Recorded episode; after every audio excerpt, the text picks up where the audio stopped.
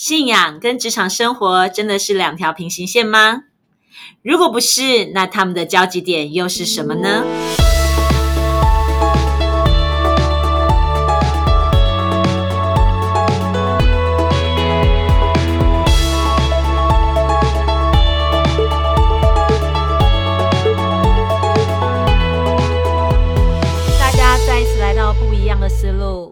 嗨，大家好，我是 Teresa，在我身边的这一位是安东尼。嗨，大家好，我是安东尼。你安东尼今天怎么了吗？啊你发生了什么事？哦，因为最近那个我看了一部老片，也不算老片了，对，《什么片？失速列车哦，这一部听说当初很红，但是我一直不敢看。》。，对，然后我看完之后，我又回去看《恶灵古堡你最近看的系列怎么都跟这个有相关呢、》，因为呢，我最近听了一位女牧师的讲道，然后她讲的就是丧失人生，明明就是一位姐妹的信息，就是好啦，反正就是丧失人生。那你听到什么？就听到，如果呢，那个你身边有很多丧尸，然后你被它咬一口之后，你就会变丧尸，然后你的人生就丧失了。你在讲绕口令吗？你可不可以讲白话一点？白话一点就是呢，其实他在里面讲到一个有趣的故事，他讲的是那个印度吗？还是非洲啊？好像应该是非洲吧。然后有那个蝗虫，对，那蝗虫呢，原本它如果是一只独居的时候，它其实是好像是绿色的。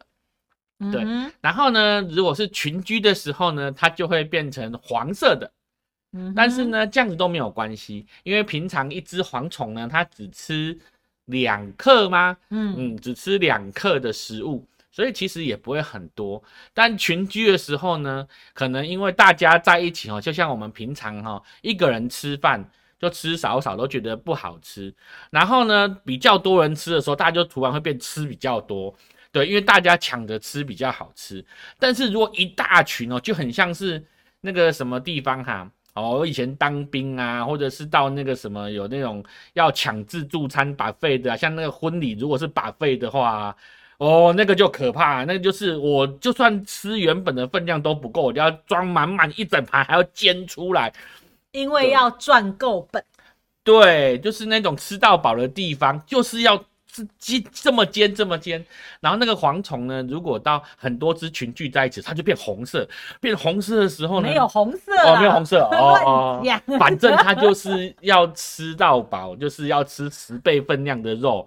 对，像我们去都直接把虾子啊，把肉直接装满这样。你说的蝗虫是指人吧？是十倍分量的肉。是是非洲的蝗虫，听说它连垃圾桶也吃啊，玻璃也吃啊。你太夸张了然后飞过去，可能连你人都咬几口这样。啊！以上那个这一块呢，应该是他个人想象出来，因为丧尸片看太多了哈。嗯但是确实你说的没有错，就是非洲蝗虫。哎，我们现在 discover 一下哈，非洲蝗虫它确实有这样的变异的状况。它单独一只的时候，它是草绿色的，那它每天的食物只需要跟它身体一样的这样的重量，大概两克。可是当群居之后，这蝗虫突然数量变多之后呢，然后就会群居嘛。群居的时候，它们就会互相碰触嘛。那碰触之后，它们就会变异，然后变异之后，呃，它们的下一代就会变成呃，算金黄色嘛，反正就是黄色的，那是蛮帅的颜色哈。本来他们在地上跳，然后后来呢，就变成变异之后呢，会变成呃，他们的脚会变短。然后它们翅膀会变长，所以变在天上飞。所以我们看到电影里面蝗虫过境啊，大概就是这样的画面。那这样的蝗虫呢，它变异之后呢，它们吃的食物就不再只是两克。它就是丧尸蝗虫。对，你要这样讲也对，对对对，这个这个这样讲也对，就是他们就可以开始吃呃杂食类，就是除了呃植物类之外，他们其他的连呃微塑胶类、软塑胶类，他们都可以吃，枯树木、枯树叶也吃，甚至连肉都可以吃，这也是一个很奇特的一个状态。那从这件事情上面呢、呃，我确实看到一个点，就是人哦，啊、我讲我自己啦，我自己其实就有这种倾向。你刚刚讲那个例子蛮好的，我觉得人有那种贪小便宜的心态，就是呃去吃 buffet 啊，吃到饱的啊，哦，不管你是婚礼呀、还是你是跟朋友出去吃啊，各位听众，你有没有跟我一样的状态，就会觉得，竟然他是吃到饱，我们就要多吃一点。然后要吃贵的，多吃一点，然后才能回本。像那个如果有哈根达斯啊，对不对哈？忍不住就会多吃一些哈根达斯这样子。吃哈根达斯不够，我们都专找有和牛的啊，和牛有虾子的。啊，他比我还懂啊，所以像我每次去吃到吃到饱的时候啊，我都会被同桌骂说：“你这个浪费钱的家伙，你都吃那什么火锅料？”对啊，我这有个朋友去吃到饱，他不吃肉吃什么泡面呐？怎么说吃泡面还吃两包，有够浪费的。这个就是蝗虫心态，你知道吗？对。我我自己觉得啦，哦，明明我们就不需要吃那么多，也不需要去吃这些食物，可是呢，因为就是有个心态，就觉得不行哦。你知道，大家一起吃的时候，那种感觉就是特别好吃啊。但是我跟你说，还有一个更有趣的现象是什么？吃到饱的地方，它明明就会一直补，对。可是为什么大家去了之后就拼了命把那一盘扫空？为什么？就怕吃不到啊！可是事实上，他会一直补，一直补，一直补，所以根本不用怕吃不到。可是到那边之后，就真的每个人好像都杀红眼。那个那个在排队要要夹那个虾子啊，要夹那个肉，就好像怕夹不到，硬要挤上去，然后从中间插缝隙就要夹出来。对，然后每次一上去就要夹满整盘。我碰到这种人都特别讨厌，你就不能够。吃完一盘再去换一盘吗？为什么每一次哇，那就满满山满谷，然后他整盘端出去，哦，我都很怀疑他这样怎么吃得完。可是他就有本事吃完，那我们只能说，可能每个人天赋才华不同。你有没有看到那些人的脸？什么脸？已经变成丧尸。你你今天很喜欢这个音效？对，因为我这次听他音效一直在一直这种东西。其实这是某个程度哦，其实也是不健康的。嗯，因为我们人在盲目的过程当中，可能真的就吞下了很多不该吞的东西。嗯，其实我不晓得你们会不会，我每次吃完那个 buffet 之后，我回到家，我的胃其实都有一点点不舒服。其实不是一点点，是蛮不舒服的。然后都会觉得，哦，怎么这么痛苦？我到底吞了多少东西？然后每次那时候量体重的时候，站上磅秤，那天最好不要量。量的时候都很难看，那个那个磅秤的那个数字指标都会让我觉得这个磅秤坏掉了。嗯，所以我们可以知道啊，那个丧失人生这种争夺跟竞争啊，对我们来讲是没有什么好处的。但是我们在人生当中好像经常在发生这样的事的的事情，我们好像不管在什么地方，在在职场也好啊。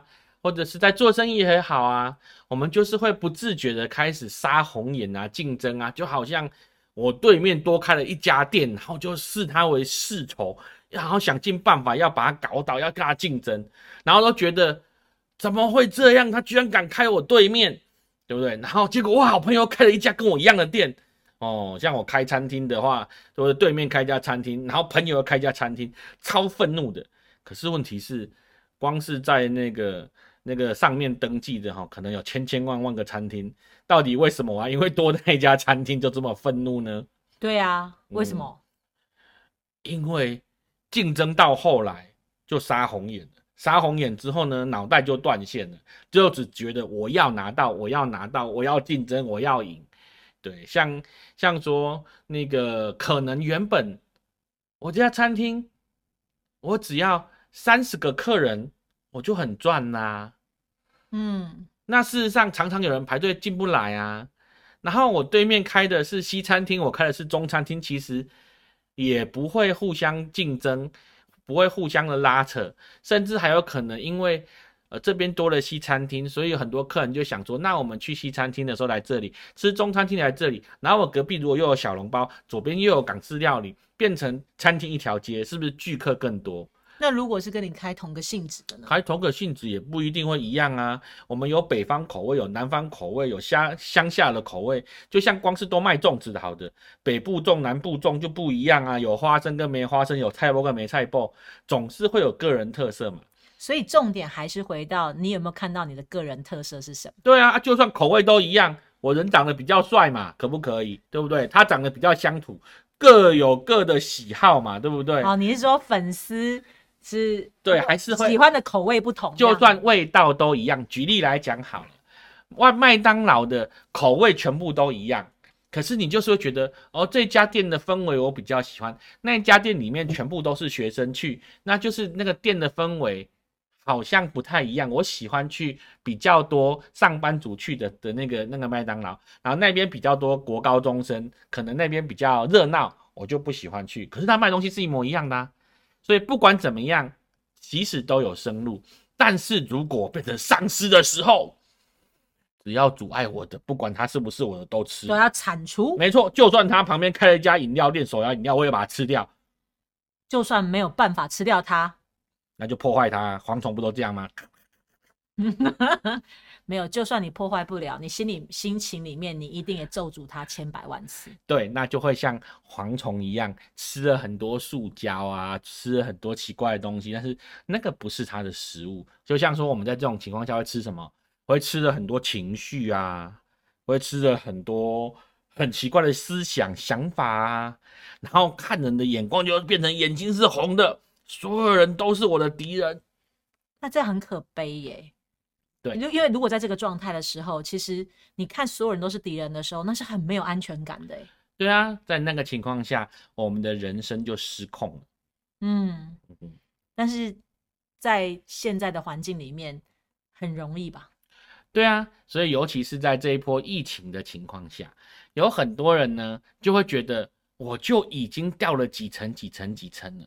然后那个谁谁谁还给我做促销，真的是打坏行情。嗯嗯，然后就开始仇视他。嗯，对。那事实上，这个东西就算不是他开，也会有其他千千万万的人开。其实这波疫情改变了很多的事情。我们以前好像开隔壁才是敌人。现在只要 Uber 一打开，跟我列在同个页面的都是敌人。哎，你说的好哎，其实现在已经没有那个什么隔壁这件事情的，对啊，现在都在平台上嘛。对，所以他他他秀上去之后，他会不会跟我在同个页面？不一定。所以我的邻居换人了，他现在实体店开我隔壁，有可能他根本就跟我不在不同页面。他。可是我觉得这很有趣哦，这也代表一件事情，就是其实你可以突破的，就是你可以呃突破的那个框架，其实已经不再是那个范围那么小了。过去你可能只是在争这个街，这这个这一条街这个巷，对，就是你的邻居，你周边的这个产业是什么？因为现在战场已经去到了云端上面了，线上听起来是你的竞争者更多，但是其实。等于你的舞台跟空间也变大嘞。对啊，因为其实原本我吃的可能就是我方圆五十公尺的人，或者是就是经营的老客户嘛。那自从疫情之后，所有人都不出门了，也没有所谓老客户了。对，就是变成是所有人都在平台上面看。那看到我之后，哦，有些点的距离还蛮远的。对，那变成现在还推广了那个什么免运费。哎，对，它还有免运费，所以好像就正面来看，我的整个的知名度跟能见度就要越来越大了。当然，另外一个挑战就是，那我有没有办法改变自己，让我可以呃适应这个外送的这个这个竞争对象了？对，那当然在在外送的部分就变成是自我提升啊。你看，我煮的越快，包装越完整，送达的时候它的温度啊，它的卖相越好，我就会胜出嘛。那所以这个时候已经不是左边右边就是我的敌人，他们可能反而会是我朋友。为什么呢？他们如果跟我采用一样的的便当盒，采用一样的类似的原物料，我们还可以团体购买，一起来降成本。反正送出去之后都是更远更远的人，已经不是街头巷尾的人，所以可能是变成合作关系啦。嗯，我觉得这说的很好，哎。以前我们可能视为对手的人，那有没有可能，其实，在这一波呃疫情跟还有现在的大环境改变里面的时候，我们可以互相学习，然后甚至是可能我们在共同需求上面，我们可以呃一起来找到那一个呃互相帮助，然后可以一起突破的那个关键。嗯，对这个举例来讲，就像是我们原本外送的时候，很习惯是圆形的纸盒，上面加上那个一般的那个不透明的塑胶盖嘛。嗯，那上次我看到隔壁，他一样用圆形的那个圆形的餐盒，它上面用了立体透明塑胶盖，卖一样的饭，可是透视下去之后，突然觉得，哦，他的饭好高级哦，明明就炒饭而已啊，为什么他突然变这么高级？成本应该比较贵吧？对，但是问题是呢，当我们三四家联合采购之后，它成本跟原来差不多，因为我的量变大。哦，嗯，但是就要看原来那一家会不会觉得说我为什么要告诉你？对他为什么要告诉我？不过其实也查得到啊，现在就你没这个，现在在网络上面哦，在线上的东西已经没有什么是秘密的啦。没有问题，各自查到各自买叫通书，嗯，嗯大家嗯联合采购叫通赢。反正我们的客人现在在哪里根本就不知道。哦，对，因为都在都在网络上面。对，这是很有趣的事情。嗯，嗯，其实，在这一波疫情里面，真的有很多很多突发而来的这样的挑战跟困难，不管是呃可能做法要改变，然后呃因为大环境改变了嘛，甚至其实包括因为你做法改变，你的成本也改变。因为你送上平台，其实又要被抽成，然后可能你还有包括那个保鲜、保温，所有的一切都要改变。之前我本来是呃，就是有跟一个朋友在讨论，他要不要做冷冻嘛？那做完冷冻之后，那他其实可以呃，就是刚好前一阵子 Seven 有那个对店家很好的一个优惠，就是那一两个月吧，就是不用嗯运费嘛。那后来这个好朋友跟我讲说，呃，他们已经有习惯的那个外送，所以就是应该还用不到。结果没想到呢，我才讲完话，他才跟我讲不需要，然后我就想说好，那就放下了。就没想到隔两天，在新闻上面我就看到，还有还有包括我看到他的 FB 上面就在写说，所有的外就是那个冷冻食品外送全部都塞车，然后他的货送不出去了，现在只能靠自己送。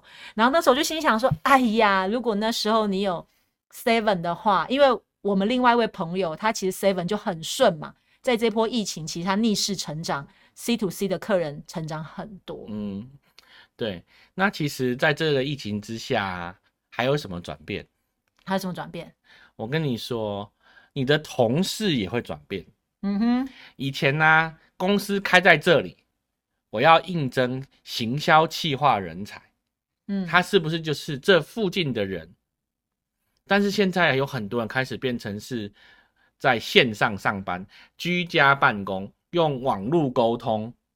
所以嗯事实上，我在台中的公司，我也可以请台北的企划；我在台中的公司，我也可以请高雄的企划。所以事实上，这整个的人才的转移，它确实是开始非常多的流动。所以当时我们变丧尸在咬隔壁的同事，现在是不是可以慢慢的变成正常人了，可以当好朋友了？因为其实竞争对象好像变更远了。其实这也是啊，在这个时代，我发现好多人他们已经都改变了，甚至也有人因为呃在家工作一段时间之后，他们就觉得哇，原来我这么适合在家工作。对啊，就像是我一个朋友，他其实本来非常抗拒在线上开会啊，在线上教课，就他最近在礼拜六开了线上课程之后，就发现。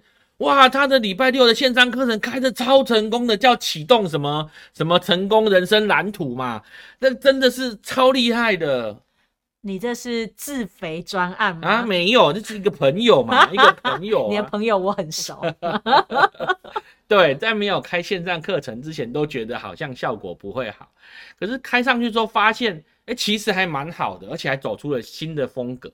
嗯嗯，你不愿意就永远不会知道。当你试做了一次之后，你就发现，哎，其实也没那么难嘛。那用这件事情来反思，我们在变成丧尸之前，可不可以多想想，其实有很多的可能性，不需要把这些身边的东西、身边的人事物，就这么快的看成是竞争对手，或者看成是我们一定要、一定要争取或抢夺的对象，是不是？其实它有更多的活路，就像这些蝗虫，世界这么大，它的寿命这么短，它其实绝对有够吃的食物。那当他们开始竞争，开始变成丧尸蝗虫的时候，什么都吃，连塑胶都吃，那吃了之后就死了。那死了之后就觉得真是莫名其妙，为什么在死前不好好吃稻谷，为什么要吃塑胶嘞？我觉得你好像跟蝗虫在当好朋友，你还现在要谆谆教诲他们这样。对，这真的是受不了。那更不要讲是已经变成丧尸的人，对不对？嗯，这个行为沉沦这件事情哦，真的是呃，这个世代里面大多数的人其实都要面对到的挑战。嗯，就是当我们不够认识自己，然后也不够清楚到底自己要的是什么的时候，环境改变，我们就会不自觉的会跟着环境变成是一样的行为。那很多时候，你到底吞进了什么？哦，那你自己都不知道，因为你就狼吞虎咽嘛。就像我们去吃 buffet 的时候，看到旁边吃的那么快，你就觉得好像这盘肉也特别贵，你敢把它吃下去？可是问题是，你的身体真的能消化吗？然后包括你看到大家都在竞争，全部人都要冲到那个平台去，全部人都要冲去做这件事情，然后你就觉得好像你没跟上就不对啊。以前的话还没有到疫情的时候，百货公司周年庆的时候，这个你就看得很清楚了。大卖场、百货公司，哇，好像你不能抢到，你就觉得好像损失。可是你真的回买回家看一看之后，你发现，嗯，家里同样东西好几个，所以到底你在这样的状态之下。你有真的清楚知道你要什么，然后你不要什么？那你为什么要这个？你为什么不要这个？其实，如果我们不够清楚的时候，我们真的就会变成是莫名其妙的跑去跟所有人竞争，或者是说，呃，可能我们就会长期活在那个极度的恐惧、压力跟不安全感里面。那在这个状态里面，你很难能够走出一个有智慧的出路，对吗？没错啊，所以在这个常常我们在很多的竞争底下，我们忽略我们真正想要的是什么，然后就不断的去抢，不断的抢，可是抢到后来发现，这好像不是我真的想要。到底我过去为什么要花这么多时间去抢夺这个？这个我觉得很有可能是我们自己心里面，maybe 我们有一个隐藏的空缺。哦，那那个空缺可能是呃童年的缺乏，或者是可能是极度的不安全感。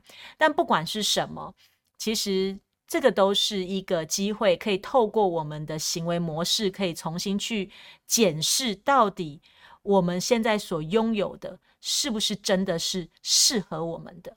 哦，那人其实会有本能，会习惯，会跟着环境去调整。那到底这个调整？是好的调整，还是其实是呃离真正的你越来越远？嗯，所以借着这一个疫情啊，大家其实被迫暂停嘛。嗯，其实从我的角度来看，我有时候都在想，或许这真的是一个好事。嗯，其实我觉得哈，我们做了一件好事。什么事？我们应该是那个打败了保护伞公司，找到了让丧尸变回人的药剂了。是什么？看见自己的价值，就不需要跟人家竞争，因为自己有价值的时候，你就知道你一定有出路。但但是当你自己不清楚自己价值的时候，你就要变成丧尸跟人家竞争。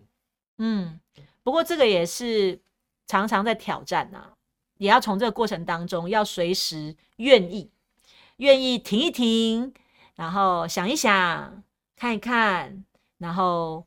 其实可能很多答案在你的心里面，只是当你在丧尸状态、蝗虫状态的时候，呃，是没有办法明白的哦。所以我才说这一次疫情停一停，其实是好事。但是我知道有很多人在停一停的过程当中，现在其实都有很大的压力，然后很大的困境。那我想这个也是呃，也是我们信仰值得就是。最重要的时候，最值得我们能够去明白的时候，我用“值得”这两个字，我觉得有点奇怪，但是我真的觉得它是值得。为什么？因为当我们内心有真正的平安的时候，那有力量的时候，那有很多事情就不再一样嗯，那平安从哪里来呀？平安从。内心里面有上帝而来，对，其实所有的一切上帝让我们来到这个世界上，他也给了我们个任务，给了我们所有的精力，把能力也给我们了。所以呢，只要从自己跟上帝如何连结，到底上帝给了我们什么天赋才华，只要这天赋才华能用得好，就不辜负神所托付给我们的，不辜负神所托付给我们的，他就供应我们所有的一切。对呀，所以你说这个信仰在这个时期，它多有价值啊！嗯你知道，如果不是经历了一些过程，你怎么会知道你里面被炸出来的东西是什么？对，想要知道里面有什么，就要去找那个上网搜寻，启动人成功人生蓝图我觉得你自肥的很厉害嗯啊，不一样的思路，哎，带你走不一样的路。是的，谢谢大家今天的收听，我们下次再见喽，拜拜拜拜。